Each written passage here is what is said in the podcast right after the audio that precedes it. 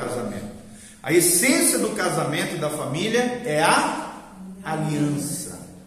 Fala comigo, aliança. aliança. Ou seja, um compromisso pelo resto da vida baseado na fidelidade, na confiança e no respeito. Quatro bênçãos são relacionadas às esferas de autoridade estabelecidas por Deus e funcionam como alicerces espirituais que irão definir o sucesso do casamento. Então, primeira bênção que a gente precisa ter é a bênção dos pais ou a bênção da família.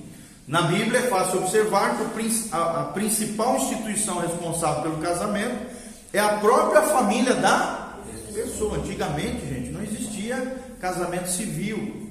Isso aí foi uma, uma, uma invenção sociológica que aconteceu a partir do século XVII, com a Revolução Francesa. Até então, né, o casamento era, era um casamento familiar. Claro que existia também na Roma Antiga, né, tinha um contrato casamento e tal, mas assim, de maneira oficial, legalizada, como a gente tem hoje no mundo moderno, é uma coisa recente, do século XVII. Revolução Francesa. Mas se você quiser casar, você não pode casar, tem que, tem que ir lá no civil lá. Tem que casar no civil. Na verdade, o que Deus legitima é o casamento civil. Casamento civil legitima diante da sociedade, diante da família, e o que os pastores fazem, a igreja, é invocar a bênção de Deus sobre aquilo que foi feito diante dos homens. Entendeu? Então Deus não se importa com a festa, com aparecer para os outros, a, a, é, a, o jantar, nada disso. Deus se importa em, em que seja feito diante da família, diante da sociedade e diante dele. E é consumado como, gente?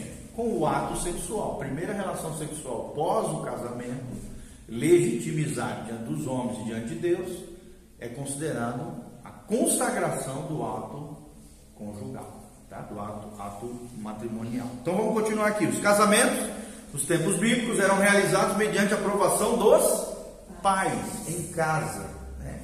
E geralmente era um acerto entre as famílias. Em Gênesis, a Bíblia mostra essa ligação entre o casamento e os pais. Como diz Gênesis 2,24: Portanto, deixará o homem, seu pai e sua mãe, iniciar a sua, sua mulher e serão uma só carne. Então, o casamento se resume na emancipação ou seja, na autorização dos pais para deixá-los em honra, assumindo diante de Deus uma aliança até que a morte os. Fala comigo, até, que a morte os separe. Então, dentro do projeto de Deus chamado família, que surgiu antes da igreja, o casamento deve perdurar até o fim da vida de ambos bom? Fala. É, estava lembrando um caso, uma pessoa veio perguntar para mim, senhor pastor, não faz casamento para uma pessoa que não é da igreja, que não é crente? Falei, faz. Só que ele exige que apresente o documento do casamento no civil, primeiro. Depois ele faz o casamento ali tranquilo. Quer dizer, a pessoa nunca mais apareceu por lá. Sim. Hoje tem muito isso, tá? Fazer uma. uma... Ih, já viu cada caso. Pensando que o pastor ia fazer o Pessoas que querem enganar em NPS, pessoas que. Ah, meu irmão, cada coisa. Mas vamos lá, segunda bênção aqui, gente. A bênção sacerdotal, que é a bênção da igreja, né? O conselho dos líderes e pastores é essencial para confirmar um passo tão importante como é o casamento. Qualquer advertência né, nesse sentido deve ser levada a sério. Por exemplo, né, eu sempre faço uma, uma, um agendamento pré-nupcial, até para conhecer os noivos, saber como é que eles conheceram e tal, ter elementos para poder falar no casamento. Então a gente faz esse agendamento, essa conversa pré-nupcial, pré-casamento, né? para conversar, para saber como é que tá, como é que estão, né, como é que tá a vida, o que, que aconteceu, como é que se conheceram e tal, e dar alguns conselhos com relação a isso, tá bom? Mas a bênção sacerdotal aqui que nós estamos falando é a oração do pastor, invocando essa bênção de Deus e legitimizando aquilo que foi feito diante dos homens, perante a igreja e perante o Senhor, tá bom? Então vamos lá. A bênção judicial, que é o casamento civil, governo. Faz parte do dever civil e bíblico de se submeter às autoridades instituídas por Deus. Isso traz uma proteção legal. O não casamento no cartório estabelece uma situação espiritual ilegítima em relação ao casamento, ou seja, o que a gente chama de amaziamento. E aí criaram outros nomes bonitinhos, né? União estável e não sei o que. Tem um monte aí de criações humanas isso, tá? Para nós, casamento é casamento. Casamento é mais do que um papel assinado. Também é isso. Ali é apenas uma expressão externa do que deveria ter dentro de uma aliança interna. Né? Mas tem a sua importância também. Civil, governamental, é a lei, a gente tem que obedecer esse fato, tá? Nem tudo que é legal é ético e bíblico. Então, a ética bíblica tem que estar acima da questão da legalidade. Porque, até porque hoje existe um monte de leis que são contrárias à palavra de Deus. Então, a gente tem, tem que discernir isso. Mais importa agradar a Deus do que aos homens.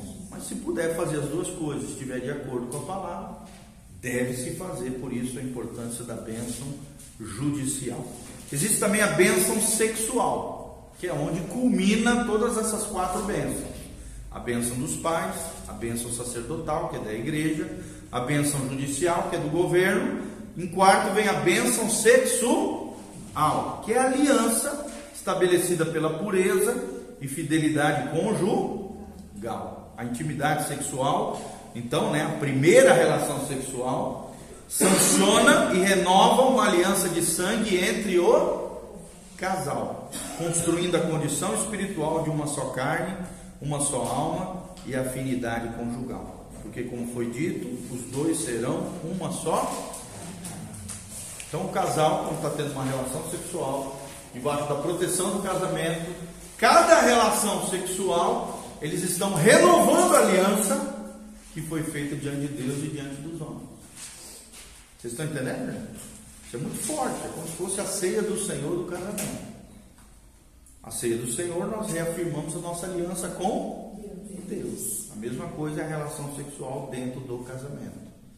Reafirma a aliança do casal e renova essa aliança, une o casal num só propósito que é estabelecer a glória de Deus para o lar e para a família. Tá bom? Vamos lá, continuando, gente. Normalmente, quando a vida sexual dentro do casamento acaba, é sinal que esse casamento está seriamente o quê? Danificado, Danificado afetado, machucado, ferido, adoecido e em perigo. Sim ou não, irmãos? Sim. Sim, o casamento está em perigo. Casamento sem sexo está deixando de ser casamento. Ele vai morrendo. Vai morrendo. Então, as questões e contaminações relacionadas à vida sexual das pessoas precisam ser muito bem resolvidas. Vamos falar junto? A vida sexual das pessoas precisam ser muito bem resolvidas. Tá bom? Então, o crente tem que ser bem resolvido na questão da sexualidade tanto na abstinência, ah não, não quero mais saber de estar casado, tal. É um direito seu, glória a Deus. Paulo foi assim, sim ou não? Ele incentiva isso. E ele diz que eliminaria uma série de dores e problemas, porque, claro, a vida conjugal não é fácil, gente. Sim ou não? Quem é casado aqui sabe o que nós estamos falando. É um desafio diário, contínuo. Existem as suas bênçãos, mas também existem as suas dificuldades. Tem nada de errado a pessoa chegar e dizer, não, não quero mais saber de casar, eu quero servir ao Senhor, quero me consagrar, consagrar a Deus, eu vou ser abstêmio. É o que a Bíblia chama de eunuco. Né? Alguns se fizeram eunuco para herdar o reino dos céus. Outros, né, no nascimento ou por vontade humana, foram feitos eunucos, como era na antiguidade, né? alguns homens que tinham o pênis ali, o saco escrotal ali era retirado porque serviam, né, as concubinas do rei, as mulheres no palácio. E aí, para não ter perigo de queda ali, Fora isso, ser iniciativa. sim, fora isso, é por amor ao reino de Deus. E não tem nada de Pastor, mas errado. depois que ele é casado, Hã? depois que ele é casado, ele pode tomar essa decisão? Não. Ah, não.